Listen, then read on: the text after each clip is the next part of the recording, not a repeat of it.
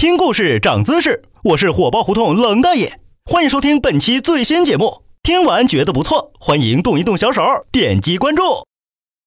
自大狗嫂生了宝贝女儿悠悠后，全家人是忙里忙外的泡在月子中心，二狗更是美滋滋的给媳妇儿喂饭，给闺女喂奶，可心里却总是觉得自己好像忘了啥事儿，但又想不出来是什么。要不是阿星那帮熊孩子发现被遗忘在家旺财，那可真是要出大事了。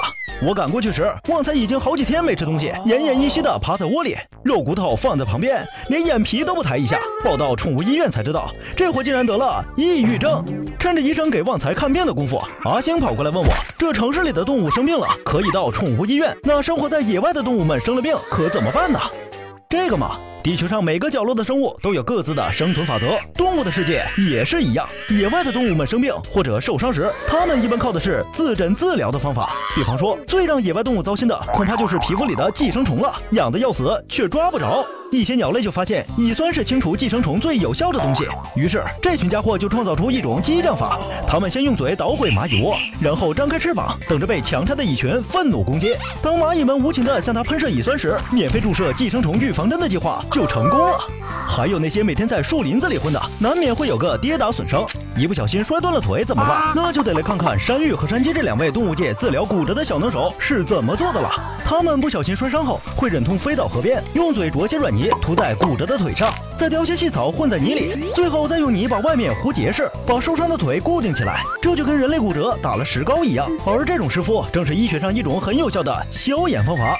冷大爷身边有很多朋友喜欢泡温泉，其实他们这个爱好跟熊大熊二是一样一样的。熊类也喜欢用这种办法来养生和治病，特别是美洲灰熊，上了岁数都会跑到含有硫磺的温泉去泡澡，来治疗他们的老年性关节炎。除了会利用大自然现有的条件疗伤，有些动物还会巧妙地利用一些植物的药用功能来为自己治病。美国生物学家曾经跟踪过一头怀孕的母象，在暴走了二十八公里以后，它突然在一棵紫草科小树边停下，并把整棵树的枝叶都吃光了。奇怪的是，平时这些大象根本不会去吃这种食物。一天之后，它顺利地产下了一头小象。生物学家研究以后才发现，这种植物中竟含有催产成分。野外的动物们能给自己治病，还会给人类带来不少启发。所罗门群岛上的伐木工人，如果遇到创伤事故，就会用蜘蛛网包扎伤口。据说这种应急疗法是野兔传授的。一旦受伤流血不止时，野兔就会想方设法找到蜘蛛网，并把网丝缠在伤口上，这样血就会立即止住。真好奇，兔子怎么会知道蜘蛛网能止血镇痛呢？动物们的这种自诊自疗是一种本能，也是他们在千百万年的进化过程中逐渐积累的一种智慧。说到这里，我还得批评一下二狗，有了宝贝闺女是开心，可你也不能忘了陪伴多年的老伙计旺财。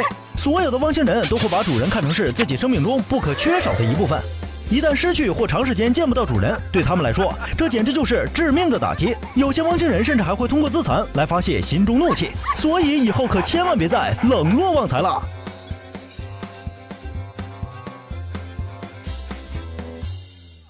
想了解我的私生活，请关注微信公众号“火爆胡同”。